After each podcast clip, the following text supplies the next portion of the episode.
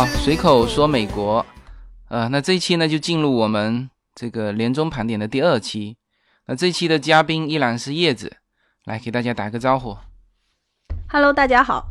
那么上一期呢，我们是把年终盘点，就是家庭费用的，就是我们认为比较固定的开支，就是硬性开支，给说了一下，包括了食住行和教育。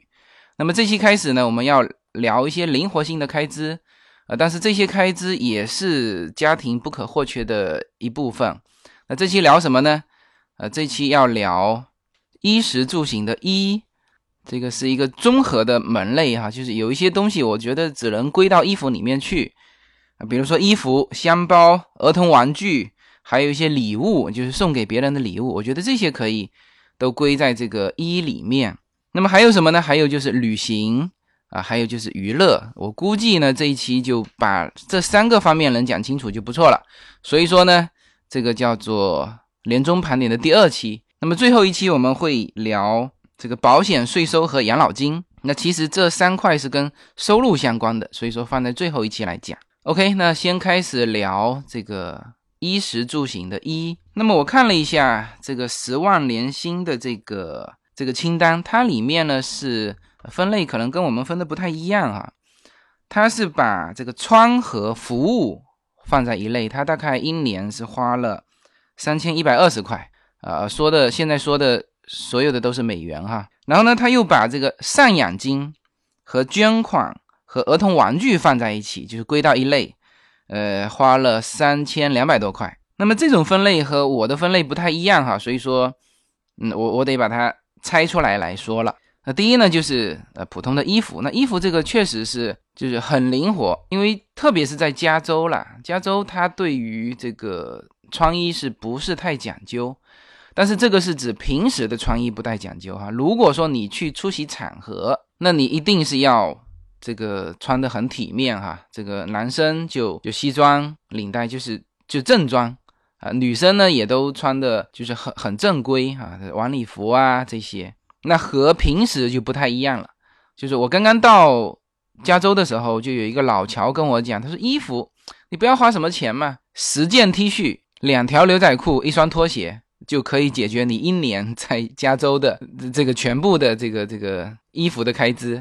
那因为加州四季如春嘛，现在是冬天，现在是最冷的季节，但是我们现在录音的时候是中午，外面阳光明媚，你可能穿个短袖出去也是可以的哈。所以说，这个衣服的开支就就是差异是很大的。那么和就和几个方面是有关的啊。第一，当然你如果是就经常要有这种工作场合要要出席，那你可能在这个方面就需要多一点啊。那我看了一下年薪十万的这个清单，他穿衣服和服务费他花了三千多美金。那这个是超出我们的啦，这是超出我们的。我觉得我们家应该来说，我们两个合起来就是衣服这一块，就包括两个孩子，应该来说在两千块钱左右就够了。啊，当然这个服务费我就不太了解了，因为呃，我们生活的这个区呢是华人区，华人区有一些这种服务还是比相对比较便宜啊，比如说理发。男生理发，我就是经常去拉斯图纳斯这边的一个台湾的一个这个理发店，就是十七块钱。当然你会你要给个三块钱的小费，那基本上就二十块钱就搞定了。那那我不知道女生的理发大概是怎么收费的？嗯，我觉得女生理头发的话呢，理发呢是从嗯七八十一直到三四十都有。那就我个人来说，个人的感受，美国理发师和中国理发师还是。有差距的。如果找外国理发师理吧，因为亚洲人和这种欧美人的发质啊都不太一样哦。欧美人那个发质他们都很细，所以说常常就不会效果特别好。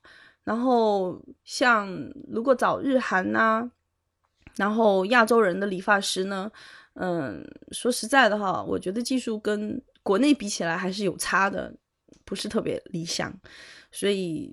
在我看来，七八十和三四十差不多。正常中位数据就是说，大概四十几块钱理头发，然后给一个百分二十的小费。因为像理头发呀，还有做美容这种小费的话，通常，嗯，会比到饭店吃饭高一些。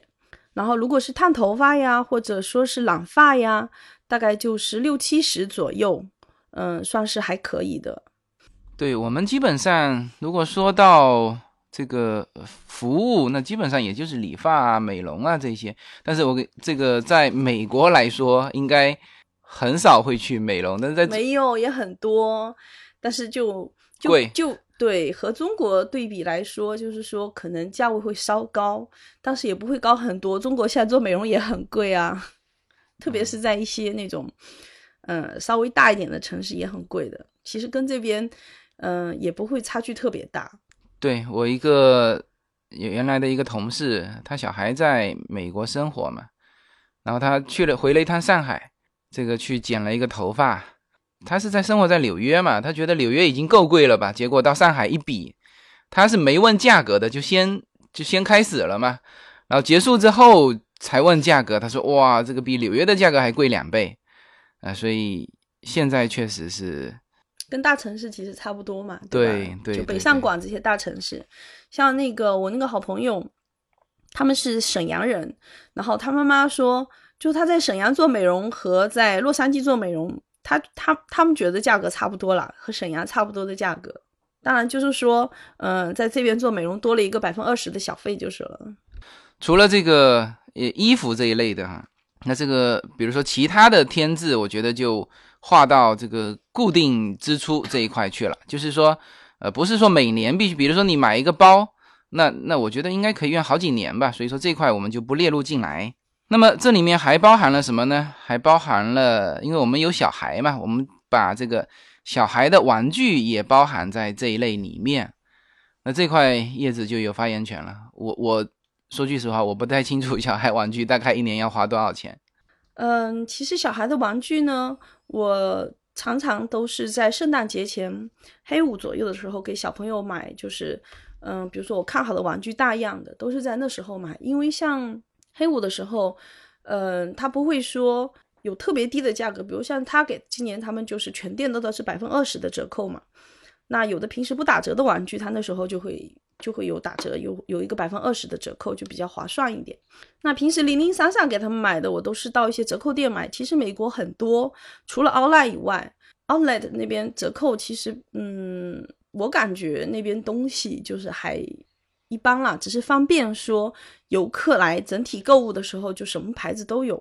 那其实我们平时买东西都是到一些，比如说像 TJ Maxx 呀。嗯，Home Goods 呢，还有 Marshalls 这种地方，他们是连锁的，嗯，折扣店。我觉得他们那边东西还蛮好的，然后一年反正都有打折。小朋友玩具也有啊，像 T.J.Max 就是大多是卖一些小东西，比如说像锅碗瓢盆都有啊，衣服啊，还有小孩的玩具啊、图书啊，然后有一些包包，嗯，包、钱包这些都有，还有化妆品。嗯，我觉得有的东西质量还是蛮好的。然后像 Home Goods，就是他卖的都是说大样的这种家庭用品，比如说家具，嗯，大大的地毯呐，然后这些。然后像 Marshalls 就卖的比较多服装这种，这个好像在每个嗯每个区它都会有开几家，还蛮普遍的。我们常常，我常常啦，反正就是到这些地方给小朋友买玩具啊、衣服什么的。像今年圣诞节，大概就给小朋友买了大概两百美金的礼物，这包含了就是给小朋友的礼物啊，还有圣诞节的时候，小朋友之间会互相送礼物嘛，小朋友也要给全班别的小朋友带一些礼物，那那种礼物就便宜一点，呃，反正基本都是在五块钱以下的这种礼物。然后在圣诞节的时候。我们还会给老师送一些礼物，正常呢，给老师送的礼物都是二十五块钱以下的，因为法律规定好像就是二十五。当然，有很多家长送的就是特别贵啊。有我一个朋友是一个台湾人，然后他就跟我抱怨过好几次，他说在台湾，呃，已经是不允许家长给老师送礼，然后也不允许老师在课外开班啊，教小朋友这些都绝对是禁止的。他说：“怎么到了美国来？他说还要给老师送礼。当然，老师课外开班好像是就没有，但是就是说，他就觉得还要给老师送礼，这种风气很不好嘛。嗯，其实很多我们中国那边都会抱怨说，在中国给老师送的礼太重嘛。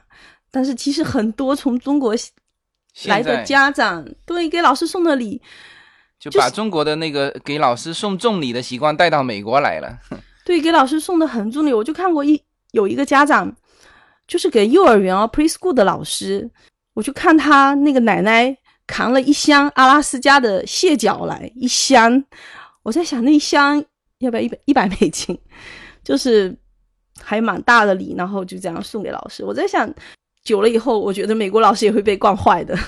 对，这个其实包含两方面哈，一个是给小孩的礼物，呃，给小孩的全年的玩具，大概按这样说，大概就是一年三百块够不够？差不多哈。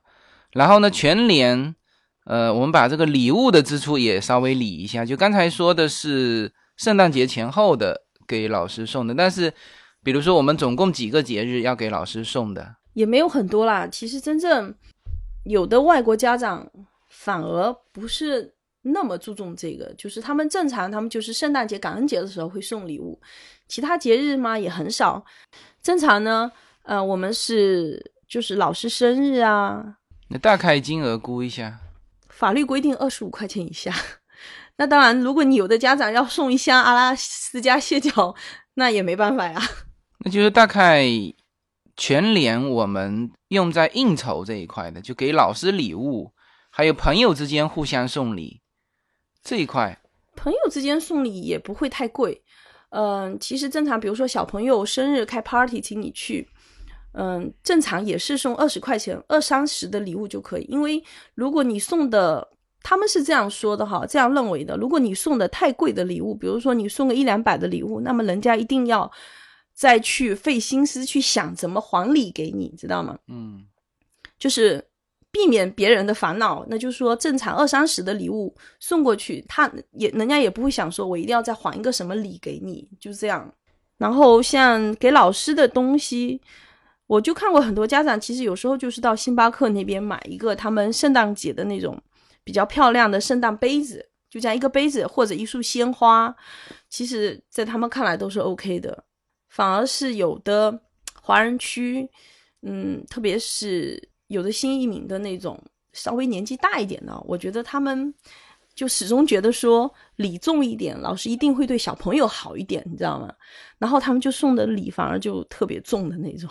但正常我去做学校的义工嘛，然后我也问过其他的家长，然后他们也没有觉得老师会对哪个小朋友。就是有偏差，就是哪个小朋友礼送的特别大，他就对他特别好。在这里，老师就还好，目前为止就是还没有说有这种现象特别明显。当然，他们是说，如果你常常去做去学校做义工，那么老师真的会对常常做义工的家长的孩子会比较多的关注。你想，嗯，我就看过有的妈妈就是一个星期每天都去做义工。那么你就在天天在他教室里，那么他自然而然会对你的孩子有所关注的多一些。所以说，嗯，我觉得啊，如果希望孩子老师能够，孩子能够多被老师关注，那么应该是说，嗯，常常去学校做义工是一个好的方法，而不是说一定要送很大的礼。我觉得并不是一个好办法。大家好，随口说美国移民专辑。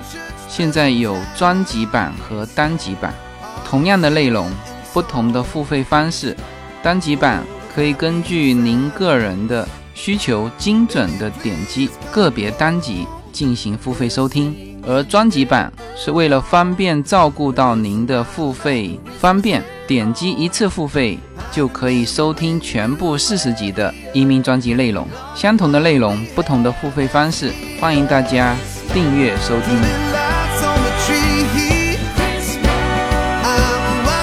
好大概上，我们就把这个这个家庭在这几个方面的开支给说了一下，这个归到归到一个大类，就是衣食住行的衣这里面来。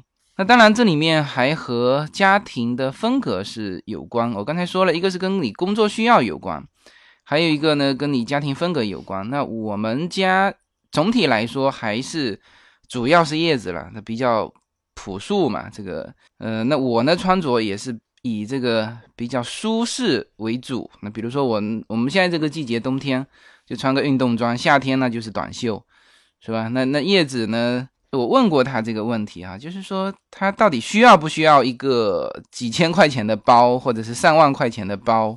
你需要吗？嗯，其实我觉得我不是太需要哈，因为像女生开支比较大的就是包包首饰吧。那我我是从来不戴首饰的，因为我以前因为我这个人跟我这个人个性有关系，我是属于那种我是常常丢三落四的人啊，所以我觉得我不适合戴首饰，所以我从来不戴任何首饰。然后包包吧，就是你知道照顾小孩嘛，有时候。小孩那种磕磕碰碰，果子就洒了或者怎么样，我就觉得说就普通一点就好了，因为也蛮费的。那所以我们这种人就比较适合在美国啦，在加州这边。其实很多外国人也是这样，特别是美国中产阶级。呃，我一个朋友就是他们，他们也是一个白人家庭，然后也是属于中产阶级，然后他就是。看到一个妈妈买了一个包包嘛，可能嗯大几千块钱的嘛，然后就惊呼：“你看这大几千块钱的包包，他就觉得可以全家去度假了嘛，你知道吗？然后而且还能住很舒适的酒店，然后度假的又感觉就很好嘛，他就觉得这个钱花在这个上面不值得。当然，其实还是要看个人的一些收入和。”一些情况就是了，那当然有一些开支是，就是说你是灵活支出的嘛。那比如说像手机这样子，那我们就可以办方案嘛，就不用有一块这个固定的说买手机的支出。那我们就呃可以找这边的通讯公司办，跟国内非常相像的那种方案，就是连带手机本身，连带这个通讯费的。像我们和我们朋友，如果是单买手机那种，我们常常都是寄到免税州去买的嘛。现在很多华人在像波特兰那种俄勒冈州那边嘛，他们在波特兰就是开那种中转工厂，呃，中转物流。然后那种中转物流呢，就是说我们填他们物流的地址，然后呢，我们就是在网上买完，他就寄到那个中转物流去，然后物流给我们转过来，这样就是可以省了税嘛，因为加州税比较贵，俄勒冈是免税的嘛。然后买这种。嗯，稍微我觉得超过五百美金的东西，就是往那边走，四五百美金的东西我就往那边走，然后重量不是特别重的，我觉得还是蛮划算的，至少税钱可以省了。其实国内的也可以这样，我知道很多代购也是这样的啊，他们就是嗯在网上买好东西，然后寄到俄勒冈，然后再从俄勒冈直接寄回中国。我觉得就普通的消费也消费者也可以这样做啊，就不用通过代购了，这样代购会不会骂我？对，这个就是俄勒冈存在的意义嘛，因为俄勒冈它没有其他的经济支撑，但是现在俄勒冈已经成为美国的，就是说网购这一块的一个中心嘛，因为它免税嘛。那不仅仅是是中国人这样做，就是美国很多的，呃，这个网购也都是在俄勒冈设仓储物流嘛。那那这样就把这个俄勒冈的经济给带动起来，所以美国每个州它都有自己的一些呃比较优势啊。像我有两个朋友都是在那边开这种中转的仓储物流啊，不过现在很多很多中国人也在那边开，他就说他们这一行就是已经是竞争到互相踩踏的那种了。我那朋友对这个就跟国内很相像嘛，就是叫英年玩坏一个行业。那么现在就是说中国人过来嘛，这个也把国内的这种水深火热的这种竞争的状态带过来，所以。目前哈，在这边的一些呃，以前觉得过得还比较宽松的一些行业，现在也感觉到竞争压力。对啊，像我那个朋友，他们开那个仓储物流，就是就互相压价嘛，就是价格压的你就是已经没有办法有钱赚的那种。那他就是想啊，我把你压的价钱很低，你没有钱赚了，那么你就退出这个行业，那么这个行业慢慢慢慢就被他垄断了嘛。之前我记得去年还上过。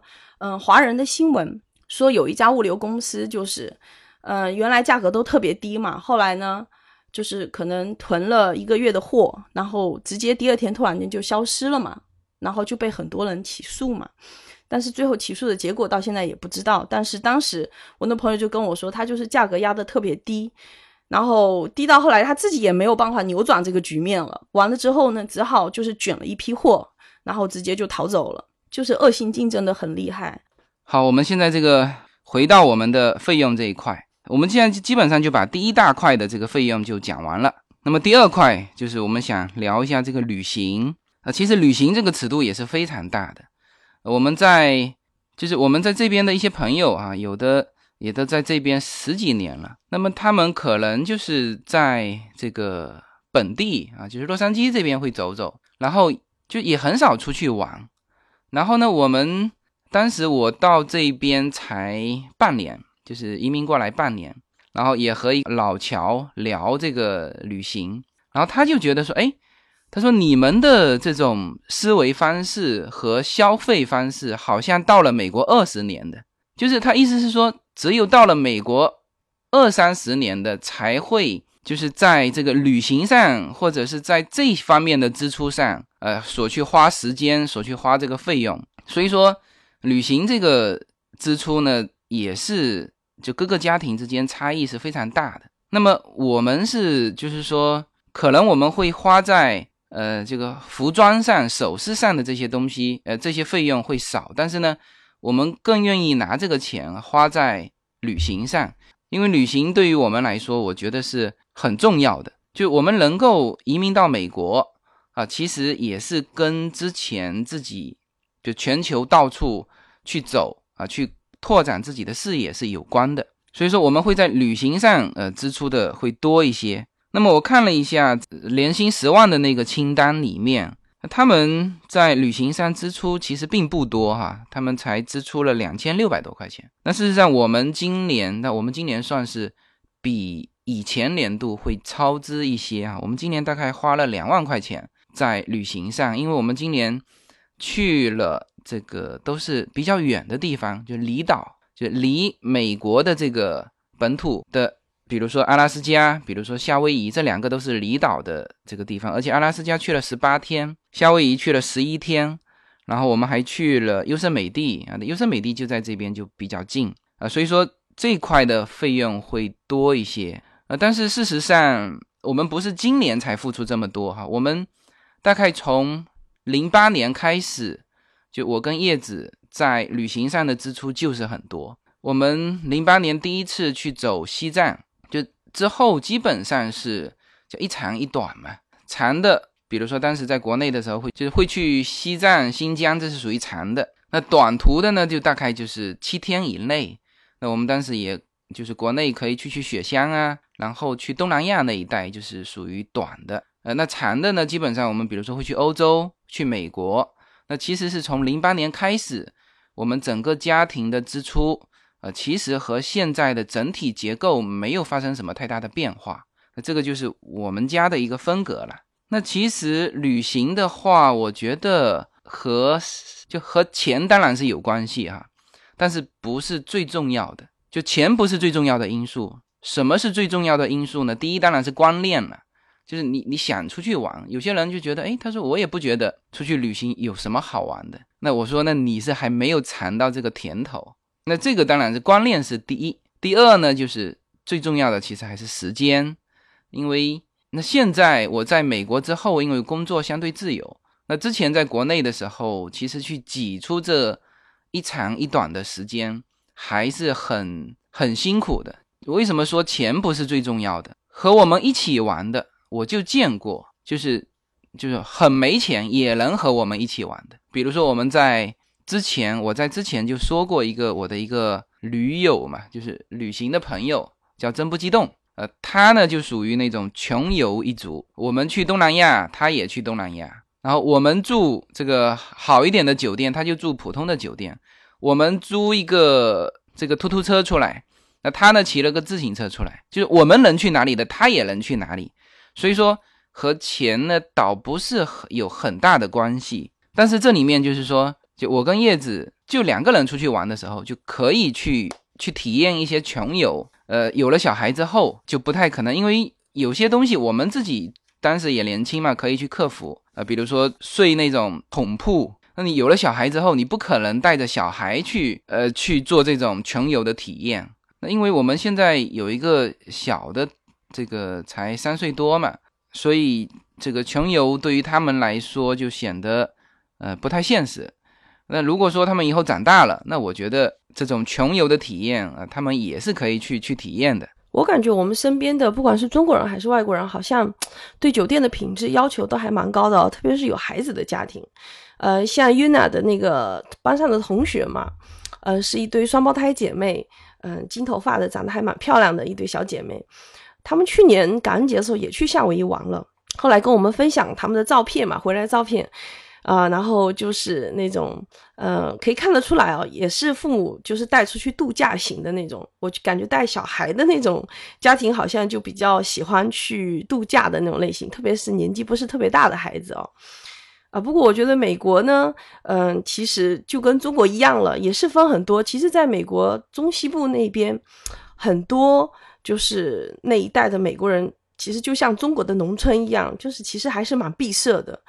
去趟华盛顿都觉得是趟大事，就像一些很在中国比较偏僻一点地方的人去趟北京也觉得是一趟大事一样的。呃，然后在那种闭塞地方，人其实嗯，相对来说他们就比较有会说这一段时间新闻里面常说那种白人至上啊，一些种族主义的。那种白人其实，在那一带就会比较明显，也比较多。那像我们这边洛杉矶这边附近，感觉好像就不是那么明显，因为这边大家也都是外来的，全是移民，所以大家也没有好什么互相歧视哈。呃，所以我们感觉也不明显。但我估计，如果是搬到那种全是白人，然后中西部那种地方，我感觉可能会就会感触比较深了。然后旅行，其实我觉得这个也是分人的嘛，有的人。比如说，我觉得大多喜欢穷游或者说是住青年旅馆的那种啊，到欧洲住青年旅馆，大多其实真的就是单身汉。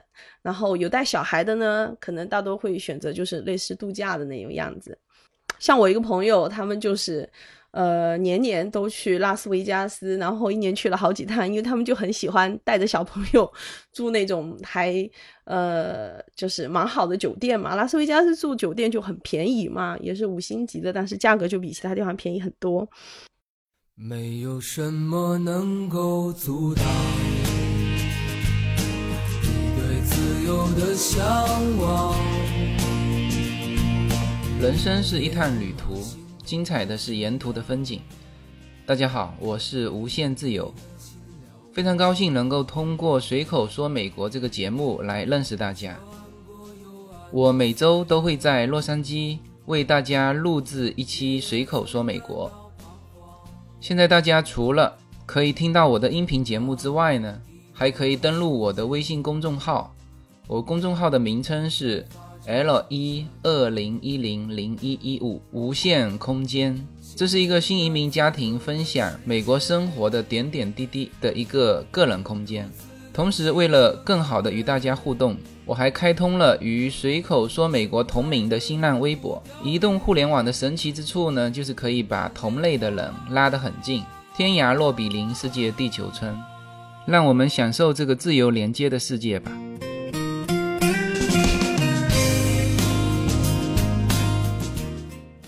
那旅行的话呢，其实，呃，叶子前期工作是做的最多的，然后包括订酒店、订机票，还有这个在当地的一些活动，那都是叶子定的。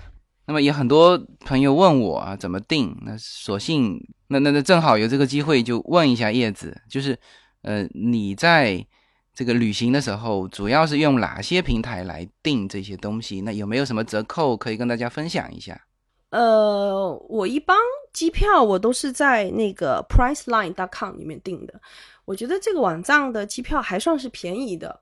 然后，当然有时候美国的机票其实我觉得比中国便宜很多。你只要说，如果你想出行，就是说，比如说整体的你要比的话，就比如说上 Price.com，然后有时候它每个航空公司他们呢。每段时间都会有一些 deal，然后出来，然后说，比如说从哪里到哪里，它就特别便宜，四十几块钱，就什么时间以内嘛，其实跟中国是一样的啊，就是要上航空公司的官网去找一找。然后呢，还有就是，嗯，这边有很多那种信用卡，其实对这种旅行的积分升级呀，这种配套跟中国一样，其实还蛮多的。那就是说，如果说是。呃，有美国的信用卡那是可以，那中国的那应该是就是不太一样哦。然后其实我们上次去阿拉斯加的所有的机票，我都是从信用卡里面积分扣的，你知道吧？就是，嗯就是我其我们其实都没有花钱买机票，就那些机票全部都是我平时刷信用卡到超市啊买东西啊加油啊，它会有一个呃一倍到三倍的积分返回来，然后那个积分呢，呃就可以拿去消费，你可以拿那个现金券回来，但那种比如说你有积分到六百，你就只能拿一个三四百的积分现金回来。然后如果说是你拿去兑换机票啊，然后酒店呐、比如说你消费六百，他可能给你可以给你放到六百八，就是特别划算。所以说，呃，我之前阿拉斯加的机票就都是这样兑换的嘛。然后订酒店的那些网址就很多啦，对比一下那些酒店的价格哦，其实因为我们去的时间，因为小朋友上课嘛，所以不可能说是会是那种很淡季的时候去，因为酒店的很多 deal 或者说是它可以给你试住啊，那些都是换在是那种淡的不能再淡的季节了。那因为我们由于小朋友上课的关系，所以说也不能那时候去。那所以我常常在 hotel 啊，然后 hotel dot com hotels dot com 啊，或者呃 Lookin 啊，然后里面订，然后或者 Airbnb 嘛，Airbnb 订的话一定要提前订了。然后还有就是说，常常如果旅行呢跟团或者是当订酒店，在 coupon 上也有，coupon 上有很便宜的酒店，嗯，可以上去搜。coupon 上它专门有一栏就是 getaways 嘛，然后你就可以到那里面去搜，其全部都是关于酒店旅行的，然后里面也都是团购的嘛，然后就比较便宜。然后还有那种就是把房子拿出来分时来 share 的那种嘛，就自己家的房子。那那种的话呢，嗯，我觉得比较适合可能单身，对或者两夫妻成人的，有小孩的吧。当然，我是因为怕麻烦到别人或者影响别人，因为小孩子有时候就是你知道，回到酒店就开始会说话很大声啊，或者有时候啊，那我就觉得说，如果麻烦或者影响到别人就不太好了。所以说，我是带着小孩，我尽量还是说，就是能够单独住是，我就觉得那种比较好一点。因为有了小孩，所以说变得好像订酒店的限制就比较多了哈。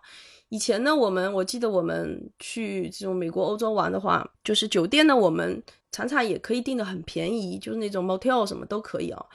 嗯，但是有了小孩吧，我就希望说，就是有时候其实有的酒店，这种度假酒店设施也蛮好的，就是带小孩子体验一下也很好。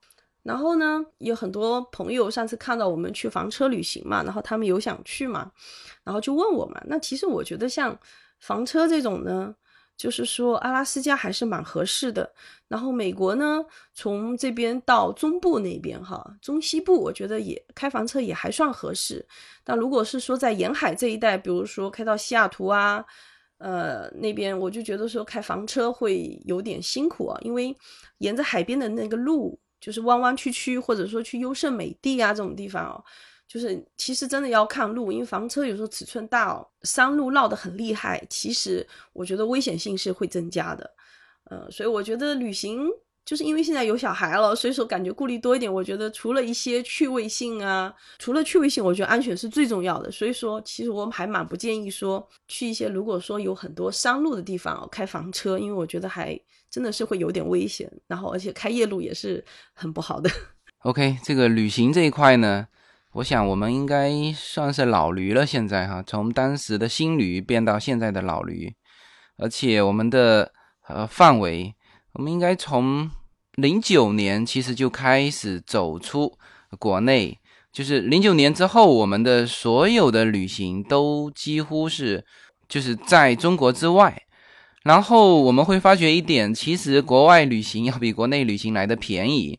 而且确实是质量是高的，呃，视野当然是一个方面了，这个是对于我们来说很重要的。我们第一次去马来西亚的时候，我们看到马来西亚在就吉隆坡那边在过那个消防节嘛，哎，我们就知道原来不同的这个这个体制，它在这种消防节的表现形式上是完全不同的。啊，这个我们这边可能就是很很严肃啊，他们那边就做的很活泼。所以很多的世界观是走出来的。那旅行对我们来说是很重要，所以我们愿意在旅行这一块花比较多的这个费用。那现在当然就像刚才叶子说的，因为我们有了小孩，我们也希望带小孩去走。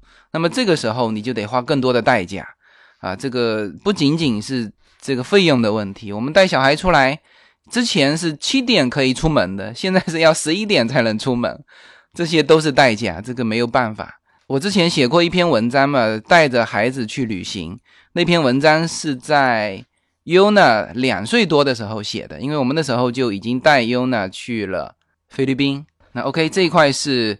呃，关于旅行的支出啊，这个也是差异很大。那么每个家庭的风格不同啊，这个是旅行这一块。那么最后呢，来聊一块年终盘点一下我们的娱乐啊，就是在娱乐这一块所花的这个费用。那么我看了一下这个年薪十万的这个清单里面，他在这一块的费用是非常大的，四千三百多。恐怕是是不是包括给小孩朋友买玩具了？没有没有没有，他的旅行也在里头。没有没有没有，他旅行另外列的，他旅行是两千六，旅行是两千六，就是他的长途的这种度假和旅行，他花的很少，但是呢，就是平时的娱乐他花的很多啊，他是这种家庭的，他花了四千三，这个比我们家就多太多了，是吧？那就是说我们包括买衣服吗？买衣服是另外的，他买衣服。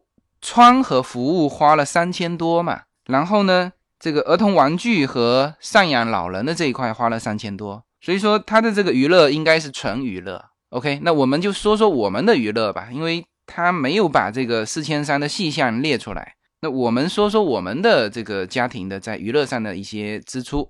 我们这样说吧，洛杉矶呢是一个非常适合家庭居住的一个地方，因为它很多的儿童游乐场。啊，我们从顺序数下来，就是说，最好的我们认为当然是迪士尼，是吧？迪士尼的费用是一张，它是一个人一个人票，不是家庭票的哈。然后呢，小孩子也必须买票，呃，三岁以上的要买票。对，这就是三岁以上的你就得跟成人一样的票。然后这个票价是从三百二十九一直到一千零四十九，这是今年涨价了。我们当时买的时候。它最贵的票才七百多，涨了三百多上去。其实我觉得涨得蛮多的。对这个票呢，就是就是也还是有蛮大差别的哈。比如说七百多的票，那你就含了这个 parking 的钱，否则的话你每次 parking 还要十八块钱。那么而且它这个时间都是不同的，就是你如果买三百多的票，那你就只能是非周末、非假日。呃，我们刚来美国的时候呢，我第一次带优奶去迪士尼，我们买了四天的联票。然后呢，那个联票呢，就是呃连可以连着去四天嘛。我也买了五百多块钱，我就觉得哦，好像也很不划算哦。因为后来买了年票之后呢，就发现年票呢就是一年无限次去嘛。然后呃最低档次的三百多就是可以，就是周一到周五都能去，除了节假日以外哦，感觉这种就比较划算。然后如果说小朋友，在三四年级以下的，我觉得都还是可以去的啊，因为他们放学的时间早一点，然后就学校要求的课外活动也不会有那么多。然后呢，那 parking 呢，他每一次去是十八块钱。呃，我觉得如果说你不是说每个星期都去，去的很频繁，我觉得另外买 parking 也还是划算的。反正你去几次买几次嘛，你一个月去一次，嗯，去十个月也才一百八嘛。我感觉洛杉矶这些大型游乐场买年票呢，都是比说会买那种当次的票划算很多。我就记得那个 Not Berry Farm 的年票好像就比他当次的票加了二三十块钱就可以了。然后那小朋友多一个去的地方啊，我觉得也还是蛮划算的。一年好像才九十块钱，对吧？而且呢，我觉得其实家长就是中国的带小朋友到洛杉矶来玩的呢，我觉得。呃，除了这个以外呢，比如说去洛杉矶有各种小朋友的博物馆啊，什么的都特别多。其实他们每个月，呃，大多博物馆都会有一天，他们是免费的，通常是在周一到周四。然后呢，有很多博物馆呢就会在中间挑一天，每个月，比如说有一天或者一个月有两三天，他们那几天都是免费不要钱的。那我觉得就还蛮划算的呀。然后呢，我觉得像像洛杉矶的科技馆呢，还有自然历史博物馆，都是在呃那个 USC 旁边。然后那边我觉得也还蛮划算的，因为它只要付一个停车费，然后科技馆是免费的嘛。自然历史博物馆好像门票也还蛮便宜的。然后如果带着学生证去，他还可以另外打折的。呃，我没有试过中国的学生证哦，呃，因为我有 PCC 的学生证嘛，所以说我每次拿那个学生证去，他们也都有打折。然后中国的学生证不知道可不可以打折。然后呢，那像环球影城呢，我就觉得说，如果孩子是在七岁以上，然后我就觉得说去就比较合适，七岁以下就不是那么合适啊。我们家小女儿去就没有几样能做的，然后呢。他看到姐姐去做，就心又很残，就很郁闷呐。然后就觉得说他都没有的玩，因为他太小了。所以我觉得大孩子去还是蛮有意思的，小的小朋友就算了。那环球影城其实是一天玩的玩的，因为像迪士尼啊那种，就是排队排的很长嘛，特别是在周末的时候，那么你一天根本玩不了几个，就是几个游戏啊，几个 ride。然后但是环球影城基本上，他们如果就算是周末，我感觉好像人也不会特别多，一天都可以玩得完。然后像乐高啊，也是乐高，我就觉得是小朋友小的小朋友，像三四岁、两三岁的小朋友也很多都是可以玩的。然后乐高的门票好像也不太贵，我记得是九十九九十几块钱可以玩两天。然后呢，如果说你是住在乐高它的那个 hotel 里面，那么就是说他还包你两天的门票。有时候活动啊，它有一个 package，然后就是你住他 hotel，然后他就包你，比如说两天的门票啊。呃，还可以买一个餐什么的。然后呢，如果往圣地亚哥那边去哦，我觉得十月份还蛮划算的，因为十月份呢，每年的十月份，圣地亚哥那边哦，就是是小孩子全是免费的，就是你有一个大人一起进去，但是他每个主题游乐场的规矩不太一样，但是基本上每一个大人都可以带一个小孩是免费的。然后如果是嗯，就是在洛杉矶到。圣地亚哥有一条观光火车嘛，你知道是那种透明的，可以看到外面海景的那种火车。然后小朋友也是免费的。然后我们就好几次说要坐那个火车去圣地亚哥玩嘛。然后到那边叫 Uber 就好了。然后小朋友、大人买一张票，小朋友就都是免费的。而且很多餐厅在十月份，圣地亚哥那边就是小朋友吃饭也是免费的。就是十月份带小朋友去圣地亚哥玩就特别划算。对，所以说洛杉矶其实真的还是很适合家庭居住的一个地方。我们认为迪士尼是最好的，当然也是最贵的。从迪士尼数下来，迪士尼对排的也是最长的。对，迪士尼，然后是乐高，呃，然后是环球影城，然后是 Sloopy，呃，然后是比如说我们也买了那个 Long Beach 的那个水族馆的联票。其实我们到美国来之后呢，就是小孩子玩的这些娱乐，就是我们家的娱乐，其实就是围绕着小孩子的娱乐在玩。那么基本上每年维持三张联票就够了。像我们早就是前面两年的时候，始终是这么三张联票，呃，一个是迪士尼的，一个是 Huntington Library 的，还有一个就是 Long Beach 的那个水族馆的。啊，那个水族馆叫太平洋水族馆，是好像全美第二大的水族馆。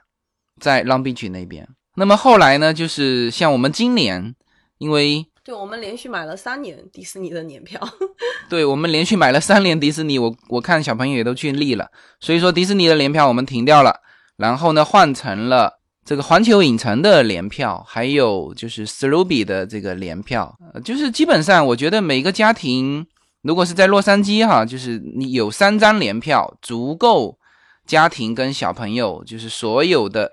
周末时间都可以度过，当然这个就是说叫做就过得比较就属于还属于费用高的一种在娱乐上的一个投入。那如果是呃你你不花这个联票的钱，你其实很多在洛杉矶很多是免费的，科技馆，还有一些博物馆呢，因为反正还有一些就是植物工植物园呐，他们每个月都会有免费日，就除了这些主题乐园。有一点像是这种政府资助的这种哈，那这种博物馆，他们每个月都会有免费，然后到小孩到海边走走啊，呃，小孩子也会蛮开心的。而且洛杉矶主要是这个加州的阳光是出了名的嘛，就是天天阳光灿烂，你都会想说。到周末，如果说浪费在家，呃，如果待在家里，你就会觉得说啊，好像今天时光虚度了，浪费了一天的感觉，你就会想多带小朋友出去走走，然后多去活动一下。我感觉这里的小朋友身体都还蛮强壮的，就是冬天我就看到海边有很多小朋友，就是我们都穿着羽绒服哦，他们就直接跳进海里去冲浪游泳。哇，我说这些小朋友也蛮壮的。对我们家小朋友现在也比我们壮。冰冷的游泳池，现在我们俩是进不去，但是两个小朋友敢跳进去。OK，那么就呃总结一下吧，就是娱乐这一块，我觉得我目前没去算过，应该来说我们家花了花在娱乐这一块的，应该就一千五左右就差不多了。比如说按今年算嘛，环球影城大概我们是三张票九百嘛，然后 s l o b y 的，还有 Huntington Library 的，是吧？对，一千五以内其实就够了。那么这个年薪十万的这个清单，它是写了四千三。那我想它是成人这一块的一些其他的娱乐花销会更大一点。但是我们我觉得就是如果是就是现在我们的这种叫新移民家庭吧，基本上是带小孩过来的嘛，就是很少我发现移民是单身移过来的，就基本上是带小孩过来的。那基本上娱乐也是围绕着小孩，所以说这种。一千五，我觉得就够了一年。我觉得洛杉矶真的是，就是是小朋友的天堂。就小朋友来洛杉矶，我觉得好像很多小朋友也不想回去了。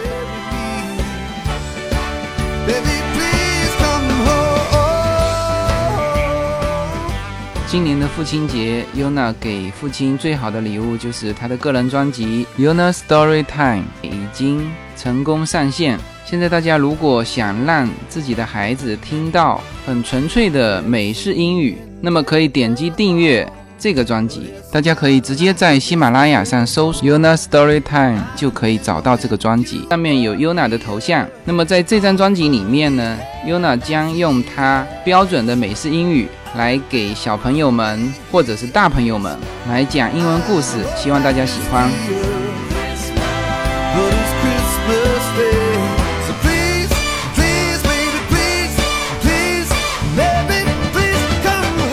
OK，我们呢就收一下这个尾吧。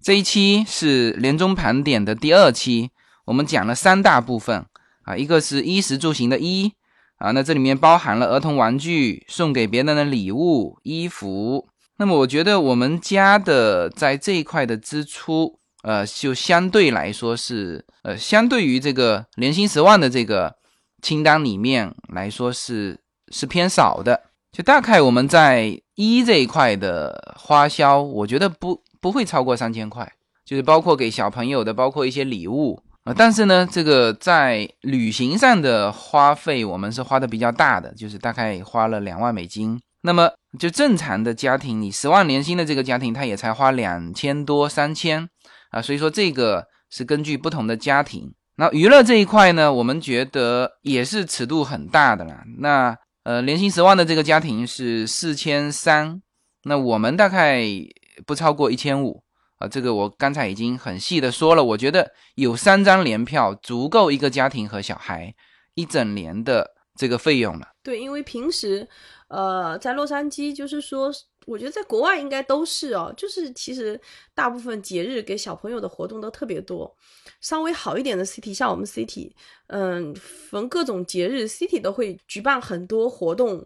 嗯，在街头有一些那种游乐场呐，或者说是到这种圣诞节前呐，city 也会组织。就大家到公园，然后 City 会运雪来给小朋友玩雪呀、画脸呐，还有玩一些游戏呀。万圣节的时候也是整个 City 的公园，然后就会请那种高中的志愿者来，然后各种游戏给小朋友发糖，然后有那种蹦床呐什么的。呃，反正我们这个 City 都是免费的。然后小朋友平时周末的娱乐活动都特别多，然后到夏天还有就组织小朋友去公园露营嘛。然后我就觉得说，其实在这里小朋友生活就特别丰富的那种。OK，那这一期的内容就全部结束了。那下一期呢，我们会呃继续把这个年终盘点做一个完结。就下一期会有会谈四个方面的内容，一个是保险啊，这个其实也是不可或缺的，在美国的一个家庭支出。一个是税收，你一定是要纳税的哈。还有养老金的提取啊，这个可以跟大家重点说一下。还有一个就是捐款啊，所以但这四块其实跟你的收入又是紧紧相关的。呃，很多人养老金就提收入的百分之十，那保险和税收都是跟你的收入相关的啊。所以说这几个方面我们会放在最后一期来讲。好了，节目播出的时候呢，应该是要临近二零一七年的元旦了。那在这里呢，我跟叶子也祝大家新年快乐。好，祝大家新年快乐。嗯，二零一七年呢，多出门走走。OK，那其实说到二零一七年，我感觉这个像未来的一个年份。我记得以前小的时候看科幻片都是标二零一几年，一转眼也就到了哈，所以时间过得很快。那最后呢，祝大家这个这个二零一七年一切顺心，好吧？谢谢大家。